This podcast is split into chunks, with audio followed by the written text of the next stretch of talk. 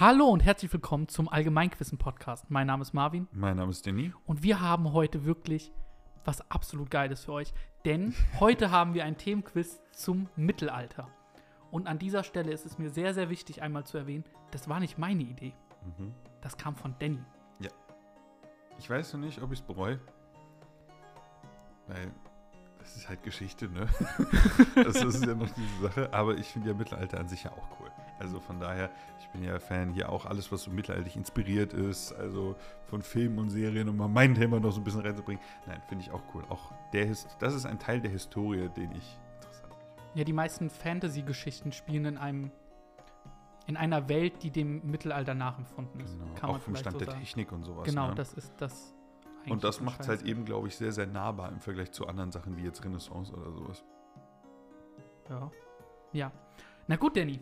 Hm. Dann das Themenquiz funktioniert wie 7 zu 2. Die Regeln könnt ihr jetzt einmal hören. Und ähm, es geht 32 Sekunden, der Regeleinspieler. Hm. Diesmal sagen wir es sogar stimmt. Ja, also einfach dreimal skippen bei Spotify oder 10 Sekunden halt. Let's go. Hallo und herzlich willkommen beim 7 zu 2 Quiz. Hier sind die Regeln. Jeder hat sieben selbsterdachte Fragen vorbereitet. Diese werden abwechselnd gestellt. Wenn die Frage direkt richtig beantwortet wird, bekommt man zwei Punkte. Falls man die Frage nicht offen beantworten kann, werden vier Antwortmöglichkeiten gegeben. Wird die richtige Antwort gewählt, gibt es nur noch einen Punkt. Nachdem alle Fragen beantwortet wurden, gewinnt die Person mit den meisten Punkten. Falls es zu einem Unentschieden kommt, wird eine geheime Schätzfrage gestellt. Wer näher an der Lösung dran ist, hat final gewonnen. So, dann habt ihr äh, die Regeln gehört und verstanden. Ähm, gehen wir mal rein. Also Mhm. Mittelalter ist ja, wie Also- wir schon gesagt haben, ein Thema, was vor allem dich, aber auch, auch mich Ich bin fasziniert. gespannt, wie sehr du es geschafft hast, dein, die Sachen nicht geschichtlich zu machen. Ich bin gespannt. Okay. Ja, vielleicht ist das so eine kleine Tendenz. Ähm, ja. Soll ich anfangen? Fang an. Okay, gerne. Das ist eine einfache Frage. Da meint man doch, der hat Komplexe. Das hätte ein Bauer sagen können, wenn er das dickste und höchste Gebäude einer Burg sah, in der meist der Burgherr nicht residierte, denn er war unbewohnt. Wie heißt dieses Gebäude? Das dickste Gebäude einer Burg. Ja, Das dickste und höchste Gebäude einer Burg. Das ist ein Bergfried. Das ist absolut richtig. genau. Geil. Das ist meine erste Frage. Ich habe mir sehr viel Mühe gegeben mit Fragen modulieren, äh, formulieren. Hab ich grad bis auf gemerkt. einer, bis auf eine. Das war gut. Ähm, ja. Aber das ist ja, das ist ja richtig dumm. Das Ding ist ja wirklich unbewohnt. Ja, das ist für einen Fall, dass du sollst da hingehen, wenn die Burg angegriffen wird. Das quasi. ist so, so wie so ein, keine Ahnung, wie so ein Bunker nach Mhm. dem Motto. Aber es gibt auch das in bewohnter Form. Und das heißt dann irgendwie Wohnturm oder so einfach nur. Wow. ich hatte irgendwas gelesen dafür. Äh, meine Antwortmöglichkeiten waren äh, sehr, sehr. Ich, ich, ich ging davon aus, du weißt das, deswegen. Äh, Burg Sieg, Burg Fried, Burg Krieg oder Bergburg. Ey, Danny, ich kenne sowas. Wenn man weiß, ach, der weiß das, dann gibt man sich auch echt keine Mühe bei Nee. den Antwortmöglichkeiten. Aber das Schlimmste für mich war, ich habe Burg Sieg, Burg Fried und Burg Krieg gehabt, aber mir ist nicht noch, noch ein Reim eingefallen. Das war Mm, sehr frustrierend. Mist. Deswegen habe ich Okay. Bergburg genommen, weil man denkt, es heißt auch teilweise Burgfried. Ich dachte auch erst, es heißt Burgfried und nicht Bergfried. Aber es heißt überhaupt gar nicht so. Krass. Ja. Ich wette, ich habe schon beides immer mal so gesagt. Aber es ist äh, richtig, ist Bergfried. Ja. Ja. Krass. Ah, ich bin, also das ist schon mal cool, weil ich klar, ich hatte, Mhm. weil ich bin, abgesehen von einer Frage, glaube ich, sehr, sehr historisch. Mhm. Und wenn du da so ein bisschen andere Sachen noch mit reinbringst, dann wird das eine sehr, sehr coole Folge, denke ich. Und Danny, ich habe mir Mühe gegeben, dich nicht nach Jahreszahlen zu fragen. Mhm. Mhm. Aber nach Ereignissen oder sowas, das geht schon, ne? Die Kaiserkrönung welches fränkischen Königs im Jahr 800 sollte die Geschichte Mitteleuropas im Mittelalter prägen? Alexander der Große. Ist das eingeloggt? Weiß ich nicht. Eigentlich schon. Ja, ich habe so gesagt. Jetzt ungelogen. Nee, scheiße. Nein, ich dachte jemand anderes. Darf ich es noch korrigieren? Ja, darfst du. Okay, Karl der Große. Ja, danke. Ich bin voll dumm. Ganz ehrlich, Ah. ich hatte gerade Ich habe auch, ich hab auch an Karl den Großen gedacht. Scheiße. ich habe gerade kurz sehr gedacht, Danny, sag mal, dir. wolltest du mir Antike schicken? Nee. Sollte das hier das Alter, ist ja sehr nett von dir, dass du mir das durchgehen lassen hast. Ich war nämlich voll stolz, weil ich habe jetzt noch, ich wollte eigentlich eine Frage zu ihm machen, habe ich aber nicht. Ja. Ähm, Danny, du ha in diesem Moment hatte ich gerade wirklich, ja gut, das können wir auch sein lassen, das Gefühl. Weil wenn du mit der ersten Frage dann bei so einer mit Alexander den Großen kommst, Ah, mein Gehirn hat aber auch gar, gar nicht geschaltet. aber du hattest den Großen im Kopf. Ja, ich hatte auch eigentlich, ich habe auch Karl den Großen gemeint. Ja, Ich habe auch alles gemeint, nur der, der, ich habe die, den einen Faktor ausgetauscht aus okay. Gut. Und das wird von mir heute wahrscheinlich ein bisschen informativer, denn ich habe in der Frage klar formuliert, es soll die Geschichte Mitteleuropas prägen. Und das tut es aus einem sehr, sehr wichtigen Grund. Mit der Kaiserkrönung Karls des Großen wechselt nicht nur, sondern es entsteht ein neues Kaiserreich quasi. Das Kaiserreich der Antike wird von römischen Kaisern auf einen fränkischen König übertragen und wechselt dann von diesem erst fränkischen König später auf das Ostfrankenreich und dann später eben in das Heilige Römische Reich deutscher Nation über. Diese, dieses Kaisertum prägt das Mittelalter in einer Art und Weise, die so fundamental ist, dass man damit, das ist schon einer der wegweisendsten Punkte europäischer Geschichte, diese Kaiserkrönung. Und Deutsche und Franzosen beziehen sich auf ihn. Karl der Erste ist Karl der Große. Ist nicht nur für die französischen Könige der erste Karl, sondern auch für jeden Deutschen. Mhm. Da sieht man, wie sehr eigentlich unsere Länder verbunden sind. Denkt man gar nicht. also, Ja. ja. aber das ist, äh, ist tatsächlich wirklich ein berechtigtes Ding. Also dieser, diese typische, auch aus Spaß gemeinte Französisch gegen Deutsche hin und her Neckerei, das ist ja wirklich Standard, weil man eben nicht aus dieser Ebene oder einer gemeinsamen Ebene rausgeht. Zum Beispiel Österreich, Deutschland, was da für ein Verhältnis steht Mhm. im Vergleich zu Frankreich und Deutschland. Natürlich liegt auch an der Sprache, aber generell diese kulturelle Verbundenheit ist halt einfach eine andere. Auf jeden Fall. Ah, das war mir wichtig, dass ich das in dieser Frage sage. Mhm. Und das waren aber gute zwei Punkte für dich mit Also, Notrettung. Gnädig von dir. Aber ich habe wirklich, in meinem Gehirn hat alles in diese Richtung geschwommen. Und ich, als, ich- es auch ausgesprochen habe, dachte ich mir, hey, da stimmt doch irgendwas nicht. aber, aber ich bin gespannt, ähm, wie es noch weitergeht. Mhm. Oder ob das die einzige Frage ist, die ich habe. Ich denke nicht. Ich bin gespannt. Aber ich habe jetzt ja meine zweite Frage. Und ähm, das ist weniger historisches Ereignis, sondern es geht ein bisschen um, um Konstrukte, keine Ahnung, schlechte Überleitung. Das ist auch meine langweilige Frage von der Formulierung her. Wie heißt die größte Form des mittelalterlichen Katapults? Ich wollte auch eine Frage dazu stellen. Mhm. Ähm, willst du den deutschen oder den Also ich habe drei im Kopf. mehrere, ich ne? habe drei im Kopf. Bilde oder Blide, Triborg und Trebuchet? Ja, das sind die drei. Richtig. äh, gibt keine extra Punkte. Aber Bliede, ja. Ja. Ich, den Namen Bliede kannte ich nicht. Ich auch nicht, bevor ich Deswegen- das vor einem halben Jahr oder so mal gegoogelt habe. Deswegen ähm, ein bisschen ein halbes Jahr voraus. ähm, ja, das war's. Na, lass doch ein bisschen über die Dinger reden, die sind Äh, fucking faszinierend. Achso, ja, das können wir gerne machen. Nur ich kann zu meiner Frage nicht viel mehr sagen. Also, muss ja ein bisschen das in Relation setzen, wenn du dir dieses Katapult vorstellst. Auch wie, hey, guck mal, Age of Empires, ne? Da ist ja vielleicht so eine gute Skalierung. Mhm. Das Katapult, das schießt so ein bisschen, ne? So ein Trebuchet, das war nochmal eine andere Liga. Ja, Das war ein Ding, ich habe jetzt keine, ich, ich hätte mal nachgucken sollen, wie weit das schießen konnte. ich hatte, ich weiß es. Ah, weißt ich, du? Ich habe überlegt, dir eine Frage dazu zu Okay. stellen heute tatsächlich. ja, Deswegen habe ich äh, nochmal Dann hau nachgeguckt. gerne raus. 450 Meter. Das, ist insane lang. Vergleichssetzung, die Wikipedia-Vergleichssetzung. Aber trotzdem, Mhm. ein Langbogenschütze schießt 200 Meter zielgenau. Mhm. Dieses Ding kann dich aus vier, also aus der doppelten Reichweite angreifen. Mhm.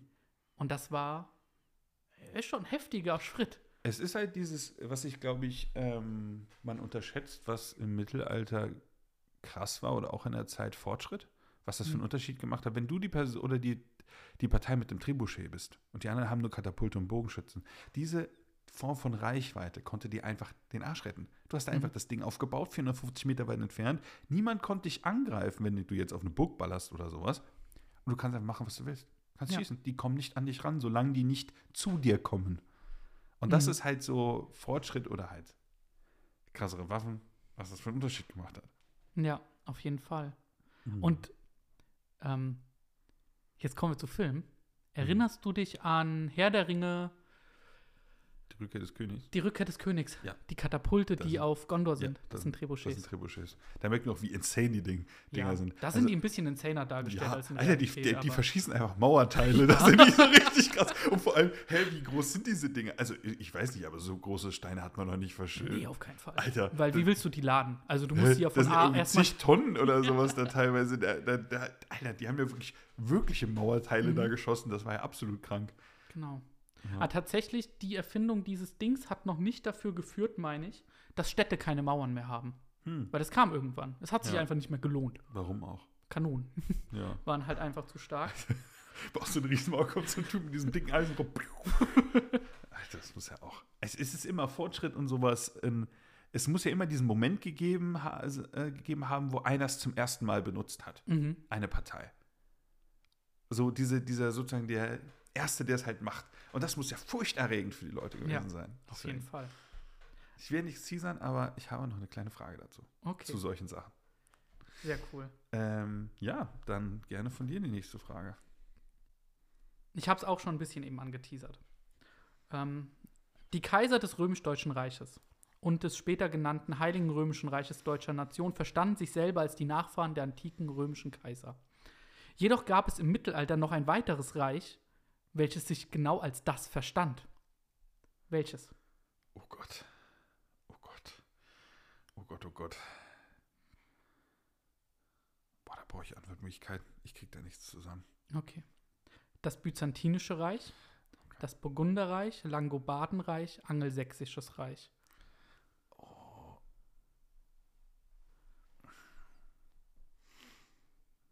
Ich nehme die Byzantiner. Das ist auch absolut richtig. Mhm. Ähm, weißt du, woraus sich das Byzantinische Reich, das wir heutzutage so nennen, entwickelt hat? Ist das nicht, äh, okay, ich weiß nicht, woraus äh, sich entwickelt hat. War das nicht Richtung Kroatien und sowas da die Gegend? Auch? Das Ja. waren die ähm, westlichsten Grenzen davon eigentlich. Ja. Hauptsächlich war es Griechenland, Türkei. Das, ja, ist, okay. ähm, ja. das hat sich aus dem alten oströmischen Reich entwi entwickelt. Und die haben sich selber auch als römisches Ach, Reich. krass. Ach, verstanden. Deswegen. Alter, das Und- ist so insane mit den Römern.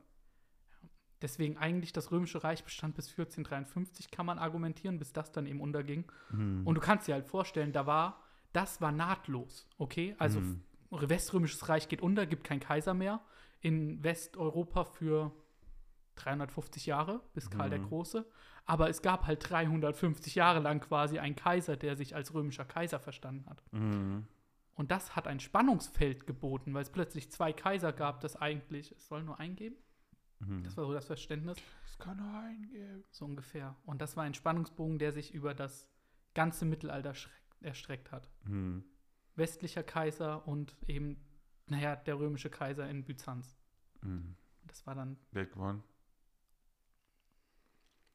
Unklar. Wer ist als erstes ach, ganz gestorben? ehrlich, ja, hä? Also, Jetzt das, Karl der Große gehören. Wer ist erst, als erstes gestorben? ach, du, du meinst genau das? Da Ja. hat Byzanz gewonnen. Und zwar war die Entwicklung direkt danach, das ist ja ein Prozess über mehrere Mhm. Jahrhunderte. Aber ähm, Karl der Große wurde zuerst Kaiser der Römer, aber dann auf Druck der Byzantiner Kaiser, ohne die ähm, Römer-Symbolik Mhm. dran. Okay. Und das waren seine Nachfahren auch.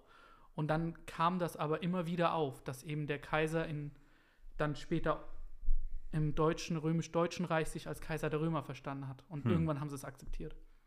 Ah, gut. Krass. Habe ich aber einen Punkt geholt. Hast einen Punkt geholt. Aber ich hatte die Begrifflichkeit nicht mehr zusammenbekommen. Also, Mhm. der hat mir ein bisschen dieser, keine Ahnung, der Gedanke Tatsächlich gefehlt. offen hätte ich auch Ostrom akzeptiert. Hm. Hätte ich. Weil byzantinisch ist ein moderner Macht ja Begriff. einfach in dem Sinne geografisch auch Sinn. Ähm, na gut, kommen wir zu meiner nächsten Frage. Und ich weiß gerade, welche. Ah. Ja, jetzt kommt nochmal. Ich habe ja, ich hoffe, meine Fragen sind nicht so einfach, aber ich musste diese Frage reinnehmen, weil. Welche mittelalterliche Sagengestalt ist für bekannt für seine Abenteuer mit seinem Freund Lil John und einer zweifelhaften Vorstellung von Umverteilung? Ja, Robin Hood. Das ist richtig. Die ist tatsächlich sehr, sehr alt, ne? Mhm. Und die ist Die ersten Sachen gehen, äh, ich glaube, 1370 krass. sind die ersten äh, Übermit äh, Überlieferungen von so einer Art, sag ich jetzt mal, Räuber, der sich in die, Welt, äh, in die Wälder Mhm. zurückzieht. Und dann gibt es auch die ersten, teilweise sogar Verse wo wirklich Robin mit halt Y, Mhm. Robin Hood wirklich namentlich erwähnt wird. Mhm. Das ist auch, glaube ich, ein Ticken um den Zeitraum rum. Also das ist viel, viel früher, als man denkt. Also das zieht sich in dem Sinne durchs Mittelalter durch. Krass. Also der, das ist halt wie jede Mythos oder Sage, da wird Mhm. immer mehr dazu gedichtet. Am Anfang ist es halt meistens auch gefühlt jemand, ich weiß nicht, ich glaube sogar, man vermutet, dass es auf einem anderen Verbrecher basiert und dann erst sich Robin Hood draus gebildet hat, Mhm. der halt ähnliche Sachen gemacht hat eben von diesen Raubzügen, was weiß ich. Und dann kam halt immer mehr dazu. Und irgendwann wurde es ja auch wirklich fiktiv, dass der dann halt hier seine Kumpanen hat und was weiß ich. Und dann kommt dieser General da dazu oder dieser, weiß ich gar nicht, wie man das nennt, aber dieser Verwalter von der Stadt da, äh, Offizier. Und dadurch entsteht halt diese ganze Sage daraus. Aber dieser Okay. Grundkern ist halt, kommt aus dem Mittelalter und ist echt verdammt alt. Krass. Das ist schon echt verrückt. Und auch diese Darstellung einfach mit dieser Mütze und Pfeil und Bogen und alles drum und dran. ja. Genau. Cool. Ähm, kommen wir zu meiner letzten Frage, die ich so kategorisiert habe als ähm, System Mittelalter verstehen, so ein bisschen. Mhm.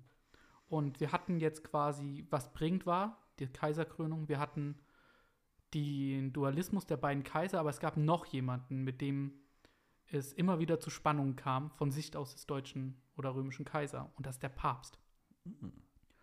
Und eine besondere Episode dieser Spannungen fand im Jahr 1076-77 statt, als der römisch-deutsche König Heinrich IV. nach Italien zog, um beim Papst um Gnade zu bitten. Wohin zog Heinrich IV., um beim Papst um Gnade zu bitten? An welchen Ort? Ja. Ah, Das ist eine Trickfrage. Nee, Hey, du darfst da gar nicht darauf antworten. Entschuldigung. Woher zog der? Das, hä? Wohin zog? Also, der Typ will um Gnade bitten und will zum Papst. Mhm. Der Papst ist doch normalerweise in Rom. Aber warum fragst du mich das? Wenn das so offensichtlich ist. Oder so wäre. Weil, da müsst ihr in den Vatikan. Da müsst ihr ja da, ich weiß nicht, äh, Geschichtswissen werde ich direkt ein bisschen nervös. ähm, boah. Antwortmöglichkeiten. Ich muss nach diesem einen Mhm. Ding finden. Rom ist nicht drin. Mailand, Venedig, Canossa oder Ravenna? Okay. Mailand und Venedig sagt mir was. Canossa sagt mir nichts. Das letzte nochmal bitte? Ravenna. Ravenna. Hm. Ich bin gespannt, was die Hintergrundgeschichte dazu ist. Ich nehme Ravenna. Das ist leider falsch. Schade. Ähm, es ist Canossa. Und das ist auch zum Sprichwort geworden, nach Canossa gehen, wenn man quasi etwas das hab machen muss, wozu man ähm, gezwungen wird quasi. Und die Hintergrundgeschichte daran ist folgende. Und zwar gab es einen großen Streit zwischen Papst und Kaiser oder römisch-deutscher König. Wer darf jetzt eigentlich Bischöfe einsetzen? Mhm. Und dieser Streit gipfelte in dieser ersten Phase quasi darin, dass der Papst, der eigentlich immer die Kaiser krönen soll, den Heinrich IV., der noch kein Kaiser war, einfach exkommunizierte. Mhm. Also aus der römischen katholischen Kirche ausschloss, was bis datum, bis dato noch nicht passiert ist. Es Ich glaube, das hatte ich im Geschichte-Unterricht. das hattest du zu 100 Prozent. Ich, das kommt, diese Geschichte kommt mir bekannt vor. Genau, das hattest du zu 100% Und dann musste der um Gnade bitten. Ja. Dann ist er quasi nach Canossa gezogen und hat dort selber den Papst um Vergebung gebeten. Mhm. Und der Papst, naja, der hat dann schon so das Ideal, er muss dann auch irgendwie zugeben, ne? Mhm. Und ähm, letzten Endes wurde er dann wieder aufgenommen, Heinrich IV., in die katholische Kirche.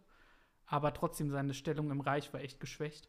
Mhm. Und die Fahrt, das war dann auch noch auf keinen Fall vorbei. Die waren danach nicht Freunde. Stattdessen hat irgendwann Heinrich IV. noch einen Gegenpapst ernannt. Und ähm, Gregor VII. war das, der aktuelle Papst? Der Antipapst. Ja. Der wurde dann, ähm, dem, der- dem hat das nicht so gefallen. Ja. Und dann wurde, haben Fränk, hat er fränkische Reiter aufgefordert, ähm, oder normannische eben, ihn zu beschützen. Die haben dann Rom geplündert, war auch doof. Und ähm, letzten Endes war das eine lange, lange Phase, in der sich dann irgendwann nie darüber einig wurde, wer darf eigentlich Bischöfe einsetzen. Mhm. Aber das dazu. Wer darf jetzt Bischöfe einsetzen? Heutzutage Nein, nicht mehr. der römisch-deutsche König. ähm, nee, ich meine, das ist immer noch ähm, Papsthand. Okay. Aber früher war das halt, es war nicht nur, du hast dann nicht nur deine Diözese erhalten, so nennt man das, meine ich, das Gebiet, in dem du als Bischof aktiv bist, Mhm. sondern du hattest halt auch immer ländlich, ländliche Ja. Besitz. Und deswegen gab es überhaupt dieses Spannungsfeld. Mhm. Heutzutage bist du ja dann kein Herr, Landherr mehr, wenn du Bischof bist, glaube ich. haben wir auch viel zu wenig Land. Aber das würde es ja jetzt nur noch wertvoller machen, wenn es noch so wäre. Krass. Da merkt man natürlich bei dem ganzen Hintergrundwissen bei den Fragen, da steckt bei dir äh, private Interesse dahinter und auch äh, jahrelange, ja, wie nennt man das? Dass du dich jahrelang damit beschäftigt hast. Ach so, Ja. ja. Das auch. Ich habe dir ja äh, eben was angeteasert, Mhm. was ich hier sehr interessant fand. Ich lese einfach mal die Frage vor. Auf einem frühmittelalterlichen Schlachtfeld konnte eine bestimmte Art von Schwert für Schrecken und Furcht in den feindlichen Reihen sorgen. Sobald man den Schriftzug auf der Klinge des Schwertes sah, wusste man, dass man meistens im Nachteil war. Wie heißt das gesuchte Schwert? Ich habe keine Ahnung. Das Geile Geschichte. Frühmittelalter hast du gesagt, ne? mhm, Okay. frühmittelalterliches, äh, ja, frühmittelalterliches Schwert. Ein Schriftzug auf dem Schwert. Mhm. Krass. Also ich, das ist echt nicht so mein Ding. Ich kenne eigentlich, glaube ich, nur. Ich kenne eigentlich nur ein Schwert, das ist das Sax, das Frühmittel, im Frühmittelalter eingesetzt wurde. Ich glaube, das ist eher ein Dolch. Ich weiß es nicht, Danny. Gib mir Antwortmöglichkeiten. Sehr gerne. Also, die Antwortmöglichkeiten sind A. Flamberg, B. Ulfbert, C. Gladius, D. Langsax. Okay. Ähm, meine Gedanken dazu sind, ähm, dass wenn etwas auf das Schwert graviert ist, das deutet irgendwie schon fast eher auf jemanden hin, der die Schwerte schmiedet. So wie, keine Ahnung, in Japan dieser bekannte Typ Masamune oder so. So Mhm. Schwertmeister, die quasi ihr Logo darauf machen. Ihr Logo. ja, ist ja wirklich so. Ich fand es gerade witzig formuliert. Und ähm, das, wieso sollte man, ich, und ich glaube, Langsachs, wenn es das überhaupt gibt, vielleicht, und auch das C, was hast du genannt? Gladius. Okay, das ist raus, das ist das Römische. Ich hätte ähm, mich auch gewundert, hättest du das nicht gewusst. ähm, das vorweg. ist doch etwas, das ist ein Typ, den wir dem Schwert zugewiesen haben. Das schreibt man doch nicht drauf. Also gehe ich auf A oder B und da habe ich keine Ahnung. Nochmal sagen, bitte. Sehr, sehr gerne. Es war Flamberg oder Ulfbert. Flamberg. Das ist falsch. Was ist es? Ulfbert. Schade. Ähm, wie soll ich dir das beschreiben? Also, es war schlichtweg so, dieses, diese, diese ganze Geschichte von Ulfbert-Schwertern im Frühmittelalter, war es einfach so, die waren besser, die waren leichter, die waren schwerer. Alles drum und dran. Diese Schwer Ja? Warum, hä? Weil du gerade gesagt hast, sie waren besser, sie waren leichter. Habe ich schwerer Und- dann gesagt? ja. Schärfer. Entschuldigung.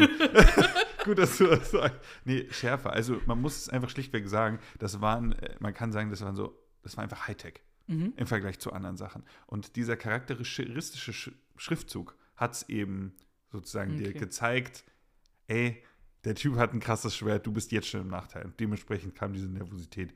Also es sind bestimmte, wie soll ich das sagen, das war eine ganz andere Machart, wie man es gemacht hat.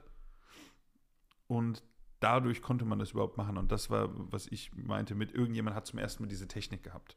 Irgendjemand hatte eben diesen Vorteil, bis jemand anderes nachholen musste. Mhm. Und so, natürlich, manche Sachen kannst du dir relativ einfach nachgucken, wie ein größerer Bogen. Das kriegst du irgendwie vielleicht schneller hin.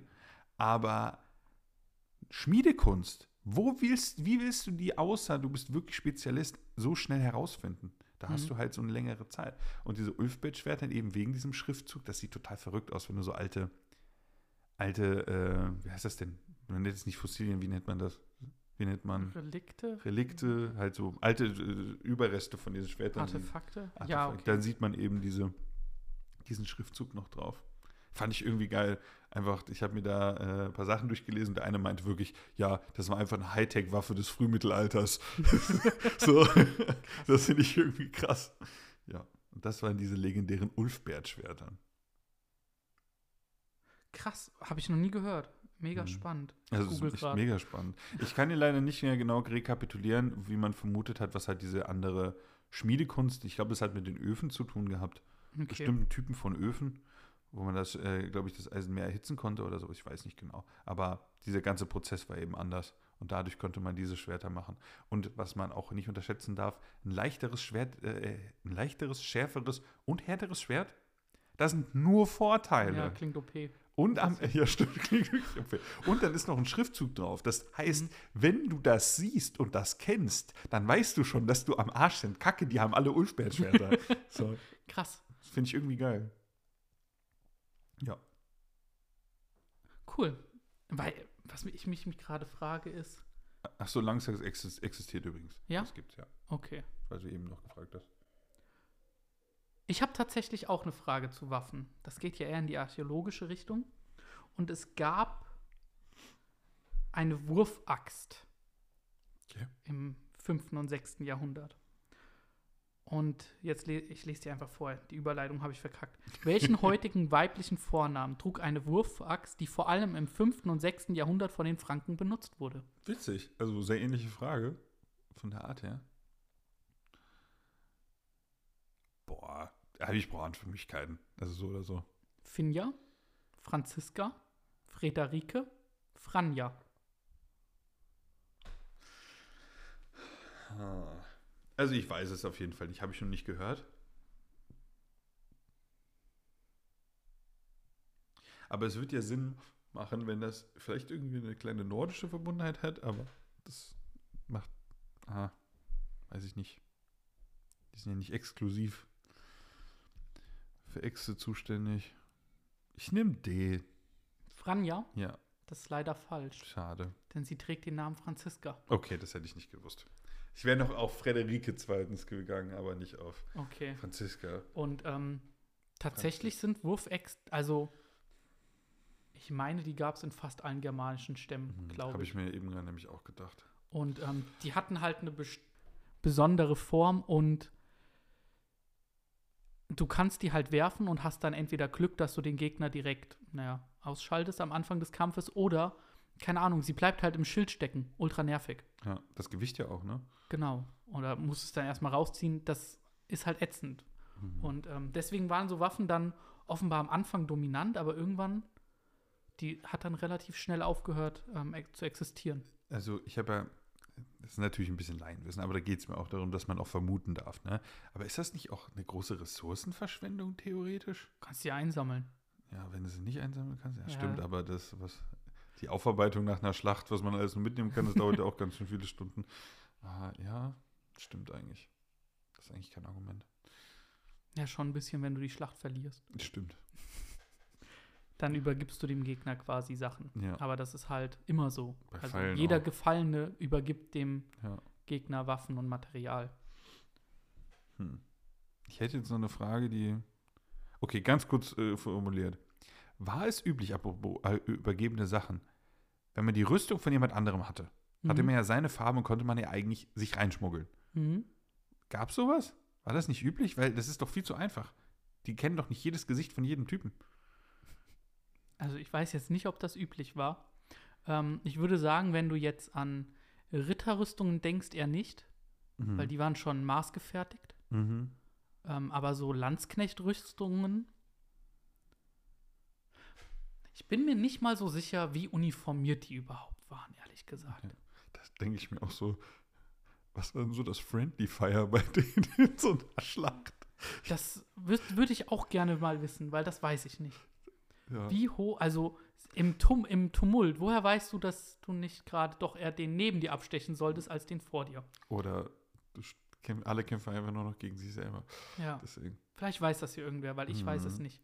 Das ist immer so ein Thema, was mich verfolgt mit Uniformierung und Mhm. alles drum und dran. Aber ich glaube, wo ich mir ziemlich sicher bin, du darfst dir das nicht so klar vor uniformiert vorstellen Mhm. wie heutzutage. Okay. Gut. Danny, kommen wir zu einer Frage, die tatsächlich von, würde ich mal sagen, so ein bisschen vom blanken Geschichtswissen abweicht. Jetzt kommen wir mal zur Literatur. Oh. Und ich trage kurz was vor. Ich saß auf einem Steine und dachte Bein bei Beine, der Aufsatz ich den Ellenbogen, ich hätt ihn mir ne Hand geschmogen, min Kinne und min Wange, dort dochte ich mir viel Ange, was man sehr wollte, sel- sollte leben. Von welchem mittelalterlichen Minnesänger und Sangspruchdichter stammt diese Strophe? Damn. Sehr coole Frage. Daran habe ich nicht gedacht, sowas zu nehmen. Cool. Sehr cool. Ich habe versucht, ein bisschen zu folgen, aber ich fand es gar nicht so einfach, ähm, was der Inhalt ist. Aber ich kenne, mir fällt so keine Dichte ein, auf jeden Fall. Da brauche ich Antwortmöglichkeiten. Aber cool, ja. Antwortmöglichkeiten. Hartmann von der Aue, Wolfram von Eschenbach, Anton aus Tirol, Walter von der Vogelweide. Ich nehme weiter von der Vogelweide. Das ist richtig. Das einzige, die ich kenne. ja, das ist auch der mit Abstand bekannteste. Ja. Zu guter. Nice. Was ist denn der Zwischenstand eigentlich ganz kurz, bevor du ausholst? Ich glaube. 6 zu 4. Oh, echt? Mhm. Nicht schlecht. Wenn ich mich nicht verzählt habe, 6 zu 4. Cool. Ähm, und ich kann es dir gerne übersetzen. Also das ist, wir saßen ja ganz, ganz kurz, erinnerst du dich, in Ganz Mittelhochdeutsch Ja. zusammen. Ganz kurz. Und ähm, er sagt quasi, ich, sitz, ich saß auf einem Stein und dachte mit Beinen übereinander geschlagen. Ähm, darauf hatte ich den Ellenbogen und meine, mein Kinn in, und meine Wange in die Hand gesch geschmiegt, also so in Denkerpose, und dachte drüber nach, was man, wie man diese Welt leben sollte. Hm. Und ähm, tatsächlich gibt es eine Abbildung von Walter von der Vogelweide in einem Buch und die zeigt genau das. Den in dieser Denkerpose von diesem Gedicht. Witzig. Und was ich in dieser Frage noch mitgeben wollte, ist, das ist kein Minnesang. Mhm. Falls man mit diesem Begriff was anfangen kann, ähm, ist Minnesang eigentlich die Lobpreisung von einer hübschen Frau höheren Standes, die du nicht erreichen kannst. Mhm. Hierfür haben wir den Namen Sangspruchdichtung. Finde ich ein bisschen Richtig weniger cool. Geiles Wort. Aber das trifft das eher. Und das war dann schon so ein bisschen politischer oder religiös. Und er überlegt eben, was kann man in dieser Welt überhaupt, wie kann man die Welt richtig leben. Mhm. Cool. Ich dir Sehr nice. gegeben? Ja. Sehr nice Frage. Hau doch so ein bisschen um die Ecke. Ja, ich wollte Ja? nicht nur blankes Ereignis. Im. Mittelalter ist ja auch nicht nur Genau. blanke Ereignisse. Genauso wie Ähm, deine Bergfried-Frage. Ja, ein bisschen Architektur tut gut. Mhm. Weißt du, was auch noch gut tut? Meine nächste Frage. Ähm, und die ist, wo ist sie jetzt hin? Klassiker. Hier. So. Also du kommst, egal welches Thema, du kommst nicht ohne Filmfrage rum. Sag ich dir. 1360. In England. Der Sohn eines Dachdeckers möchte seinen Traum erfüllen und Ritter werden. Diese Filmkomödie mit Heath Ledger in der Hauptrolle trägt welchen Namen? Deutsch oder Englisch? Alter, ich liebe diesen Film. Junge, So Ähm, ein, ich habe den ein paar Mal gesehen und jetzt fällt mir der Name gerade nicht mehr ein, aber das kommt also gleich. die- wie gesagt, Deutsch und Englisch geht beides. Ja. Scheiße. Ritter aus Leidenschaft. Richtig. Das ist der deutsche Titel. Ja. Wie heißt es auf Englisch? A Knight's Tale. ah, ja. Das Oh ist absolut richtig. Ritter aus Leidenschaft mit Heath Ledger. Unfassbar geiler Film. Auch von sehr alt, von 2001, meine ich. Echt? Ja. Krass. 20 Jahre alt. Ich mochte, ich mochte, ich weiß nicht. Ich habe den so oft geguckt, aber jetzt schon ewig nicht mehr. Ich wollte ihn auch jetzt tatsächlich, nachdem wir jetzt den Podcast gemacht haben, wollte ich ihn unbedingt nochmal mit meiner Freundin gucken. Falls es den irgendwo gibt, weiß ich gerade gar nicht. Aber unfassbar guter Film, unfassbar witzig einfach. Mhm. Und wirklich so, wie soll man sagen, das ist so ein, ein Film, der hat, bringt dir ein gutes Gefühl. Mhm. Du hast durchgehend ein gutes Gefühl, es ist spannend, es ist witzig und dann gehst du mit einem geilen Gefühl raus. Das ist mega nice. Weißt du, was ich mich gerade frage? Die haben ja dort dieses System, in dem die quasi diese Regeln vom Tios-Duell, meiste man mit diesen ähm, Lanzen brechen, Lanzen stoßen. Ganz ehrlich, ich habe keine Ahnung, wie die echten Regeln gehen. Ich auch nicht. Aber mich würde echt mal interessieren, ob die sich das einfach ausgedacht haben oder ob das wirklich so war. Falls das jemand weiß, schreibt das gerne. Ansonsten google ich das nochmal oder Hm. recherchiere das. Weil Das fand ich schon ziemlich cool. Und da, der Film beginnt einfach damit, dass die in so einem Tios-Duell sind und dann We Will Rock You machen, ne? Keine Ahnung. Ja, das ist einfach geil. Es ist irgendwie geiler. Der, Ja. der Film ist einfach wholesome so. Mhm. Der ist einfach, das ist ein Wohlfühlfilm. Dementsprechend kann ich jedem empfehlen, ey, ich bin ganz ehrlich, ne? Ich habe keine Ahnung mehr, worum es geht. Echt nicht? Keine Ahnung. Also die einzelnen, die Ja. genauen Handelsstränge. Keine Ahnung. Aber ich, der Film ist so nice und ich habe den schon so oft gesehen und würde ihn jederzeit wieder gucken. Darf ich eine wilde Theorie steuern, warum der bei uns so gut in Erinnerung ist? Mhm. Der lief echt oft abends auf Ja. Super RTL. Aber du hast ihn ja immer wieder geguckt. Ja. Der war ja immer wieder nice. Mhm. Von daher. Und wusstest du, dass der äh, einer der Schauspieler, der von Vision ist, aus Marvel, Ja. voll krass. das Also- ist mir erst bei der Recherche aufgefallen. Jetzt, wo ich hätte das jetzt auch nicht andersrum Ja. gewusst, aber so, ja. Der spielt Vision, das fand ich irgendwie. Irgendwie, ich, als ich den dann gesehen habe im Cast, dachte ich mir, was, das ist der, dieser typische Ganz wilder Moment. Guess, ich glaube, der andere, das ist Mark Eddy, der Schauspieler von Robert Baratheon. Kann das sein? Der ist, kommt auch drin vor, den habe ich auch gesehen. Genau. Ja. Von Robert Baratheon, ja. Ähm, wo wir gerade bei Ritter, äh, Mittelalterfilmen sind, die, du, die richtig geil sind. Einer meiner Lieblingsmittelalterfilme ist tatsächlich ähm, Königreich der Himmel mit Orlando Bloom. Ja, kenne ich auch. Der ist ein ganz anderer Schlag natürlich als Ritter der Leidenschaft, aber der ist so gut. Habe ich fast überlegt, eine Frage zuzumachen. Ja, Er ist aber auch bestimmt richtig beantwortet. wahrscheinlich. Das war aber auch einer der Filme, die dann nicht auf Super RTL, aber die auch dann immer wieder zwischendurch Mhm. liefen. Und allein, ah, ich muss, ich muss aber auch einfach sagen, Königreich der Himmel ist so ein geiler Titel. Das Ja. ist so ein geiler Titel. Also von daher, wie viel mehr kann man da noch irgendwie verkacken, wenn man schon so eine gute Basis hat? Also, Ja. Dann, ah, Liam Neeson-Filme sind eh immer gut. Liam Neeson, ja. Aber ja, das wollte ich gerade noch mal sagen, weil der Film ist auch nicht Mhm. Hammer. Kommen wir zu meiner nächsten Frage, Danny. Und jetzt wird es wieder eher historisch. Mhm. Wo konnte der normannische Herzog William der später William der Eroberer genannt wurde, am 14. Oktober des Jahres 1066 einen entscheidenden militärischen Sieg gegen den angelsächsischen König Harald erringen? Oh, Harald Schönhaar? Nein. Nee, leider nicht. ähm, du fragst mich wieder nach einem Ort. Ei, ei, ei, ei, ei, ei, ei. Ei, ei, ei, ei, ei. Ich muss Antwortmöglichkeiten geben. Okay. Aber ich will heute auf maximale Punkte gehen. Auch wenn Sieg schwierig ist, ich gehe auf das meiste, was ich kann.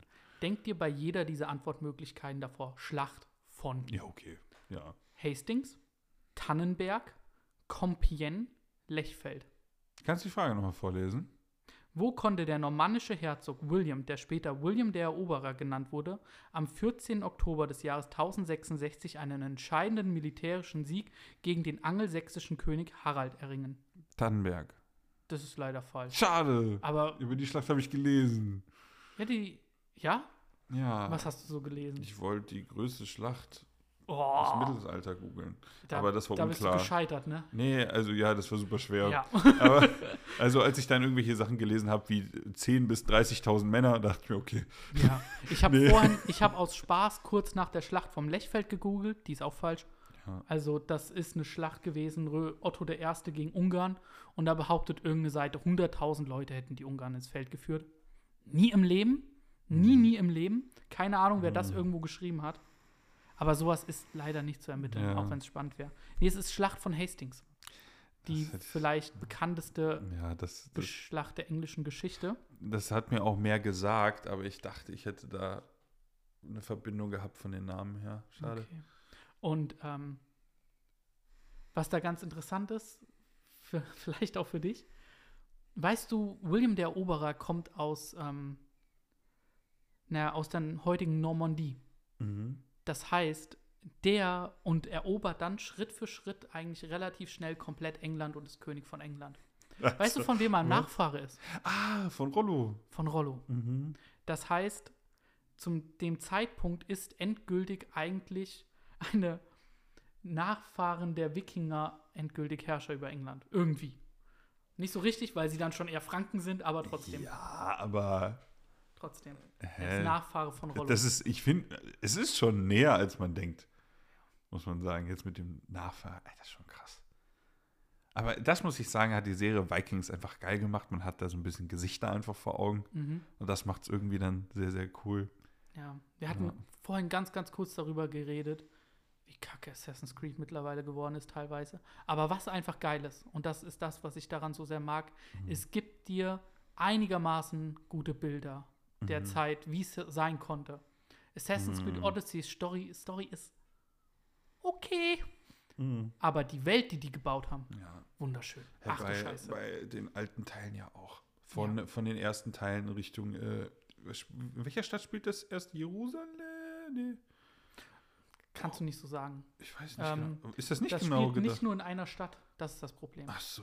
ich weiß meine, das nicht spielt mehr. in Akkon, das spielt in, in Damaskus? Jerusalem, in Damaskus wahrscheinlich auch. Glaube ich auch.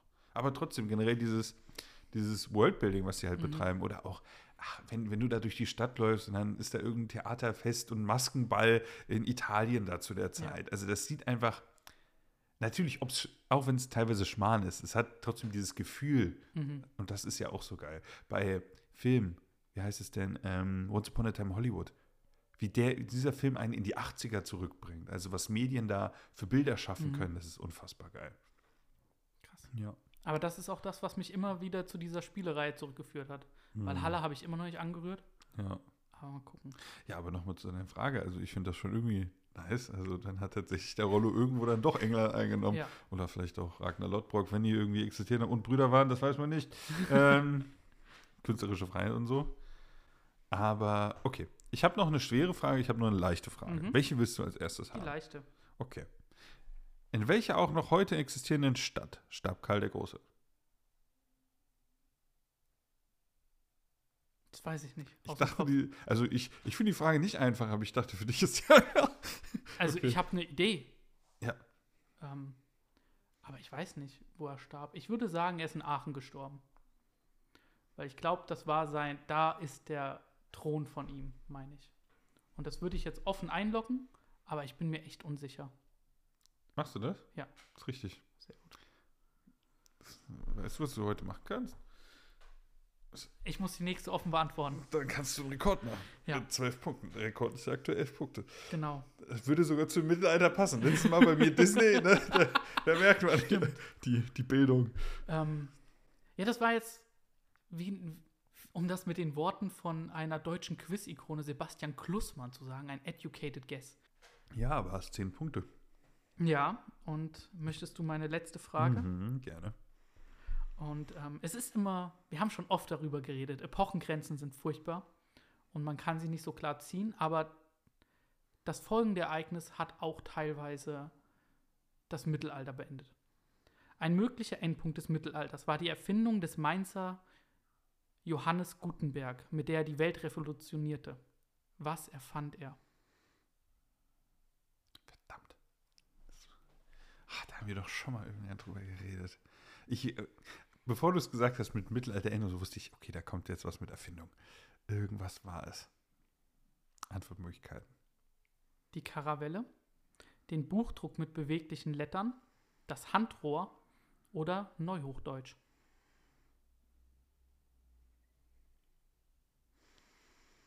Nicht das Handrohr.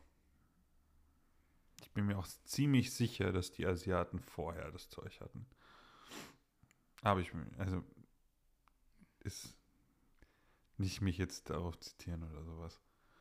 Ähm, ich glaube, es ist Buchdruck. Das ist richtig. Ja, das also war auch eingeloggt. Okay. Ja, das ist absolut richtig. Und ähm, du hast recht, also diese Schießpulver-Handrohrtechnik ist in glaub, Asien schon Asien, viel ne? länger vorhanden.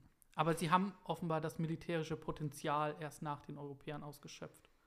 So ein bisschen. Ähm, Ich weiß auch nicht, ob Handrohr nicht sogar noch mal eine eigene Kategorie ist. das sind die unter, das sind die aller, allerersten Waffen, die wir so Die sind beschreiben. auch richtig fett, glaube ja, ich. sind furchtbar. Also nicht nur, man, man kann sich das nicht wie so Gewehre vorstellen. Ich meine, die waren echt dicker, Mhm. nicht so filigran. Ähm, aber du kannst dir nicht vorstellen, wie Mhm. sehr dieser Buchdruck die Welt verändert hat. Ach, wegen ganz München. Wegen was? Nein, egal. äh, Ja, die waren Scheiße. alle arbeitslos, Ja. die konnten nicht mehr abschreiben. Ja, das, also war es wirklich so? Das war gerade mein Gedanke. Naja, es geht, also schon. Die, so ähnlich, weil die Konsequenz davon ist, dass Schriften sehr viel schneller publiziert wurden konnten. Mm. Also im 14. Jahrhundert, Ja, scheiße nochmal, dass jeder auf die, dass man überhaupt Zugriff darauf hatte. Ja. Im, es wurde 1450 erfunden, Pipapo. Und ich habe so eine Statistik gesehen, nicht groß nachgeprüft. Da wurden 20.000 Bücher in diesem Jahrhundert gedruckt. Das Jahrhundert da drauf sind es plötzlich 220.000 Bücher. Krank. Und das sind Bücher. Mhm. Du kannst dir, also das ist ein großer Grund, wieso ich die Epoche, die dann anfängt, so viel spannender finde. Mhm. Weil die Möglichkeit, Flugschriften zu verteilen als ähm, Propagandamittel oder als politisches Mittel ist so krass. Und wie schnell das Mhm. abused wurde. Ähm, du musst dir auch vorstellen, wie erfolgreich wäre ein Martin Luther gewesen, wenn seine Schriften und seine Bibel nicht im Rei ganzen Reich schnell verteilt werden konnte. Mhm. Das war die erste Bibel auf Deutsch und jeder konnte sie quasi haben, weil sie Mhm. gedruckt wurde. Und weil es auch billig war. Oder billiger. Viel, viel billiger. Mhm. Das ist eine Medienrevolution in einem Ausmaß, wie wir sie vielleicht auch gerade erlebt haben Mit oder immer Internet. noch erleben. Mit dem Internet. Ja. Ähm, interessante Sache noch zu generell Büchern. Weißt du, warum eine Vorlesung Vorlesung heißt? Weil früher jemand vorne stand und vorgelesen hat. Ja, es wurden Bücher vorgelesen, weil die Bücher so teuer waren. Das wusste ich. Krass. Die Bücher waren teuer und man Okay. hatte nicht direkten Zugriff darauf. Mhm. Deswegen hat der Lehrende vorne aus dem Lehrbuch vorgelesen. Oh, gut, dass das nicht mehr so ist. Ja, sonst könnte, also sonst hätten die doch einfach die Bücher verteilen können. Mhm. Hätten noch machen können, jeder konnte doch lesen. Aber weil das so wenig verfügbar war, hat man eben, stand vorne der Lehrende und hat Krass. gelesen. Deswegen Vorlesung. Ja. Weil es ja eine wirkliche Lesung ist. Boah, Genau. stell dir vor, Uni Ja. wäre noch so. Ja, aber das ist ja genau dieses selbe, selbe, selbe Bereich im Sinne von Zugriff, den du da Mhm. drauf hast. Und jetzt, was wir haben, was du dir alles beibringen kannst, wenn, worauf du alles Zugriff an Informationen und Wissen Mhm. hast, das ist insane. Das kannst du überhaupt gar nicht. Das kannst du nicht aufnehmen. Nee. Und damals ging es um ein Buch oder ein Dingens. Weißt du, so, dir das dann, also das kannst du ja nicht sagen. Also da wurden insgesamt 220.000 Bücher gedruckt. Ja. 220.000 Bücher sind nichts mehr. Mhm. Nichts mehr im Nee. Vergleich zu heute. Absolut nicht. Und wenn du noch digitale Kopien mit einrechnest, bist du ganz woanders. Einfach mal hochladen. Naja, äh, da sind wir ein bisschen abgedriftet. mhm. Und jetzt kommt meine Frage. Wo du Okay. den Rekord nehmen kannst. Die ist leider schwer. Ja, mal gucken. Hm, Scheiße. Die ist leider wirklich schwer. Okay. Ähm, also. Im französischen Schachspiel trägt der Läufer einen anderen Namen, der einer typischen Bezeichnung einer Person oder Rolle am Hof eines Königs gleicht. Und wen handelt es sich davon? Ja, das war's. Scheiße. Krasse Frage. Aber wie, ich habe das Gefühl, ich habe das neulich gehört. Aus irgendeinem Grund, ich hatte, musste Hausarbeit schreiben, also bin ich auf Schacheinführungen gekommen. Wie eröffnet man ein Schachspiel? Warum auch immer. Ich glaube, da wurde es genannt. Was man so macht, wenn man eigentlich arbeiten muss, ne? Ja. Ich habe erst realisiert, wie viele Leute auf YouTube unterwegs sind, die eigentlich gerade auf der Arbeit sind. Und immer schreiben, ich bin gerade auf der Arbeit. Und dann. Alter, unglaublich viele. Mhm. Aber du hast auch keinen übersetzten Begriff, ne, sondern willst einen Also- französischen. Nee, nee, nee. Ich will den Deutschen haben. Ich, mir geht es um, welche Rolle das ist. Ach so. Ich brauche nicht den französischen Begriff, sondern welche Rolle am Königshof ist das, woher der den Namen hat. Ich brauche jetzt nicht die französischen Rollen.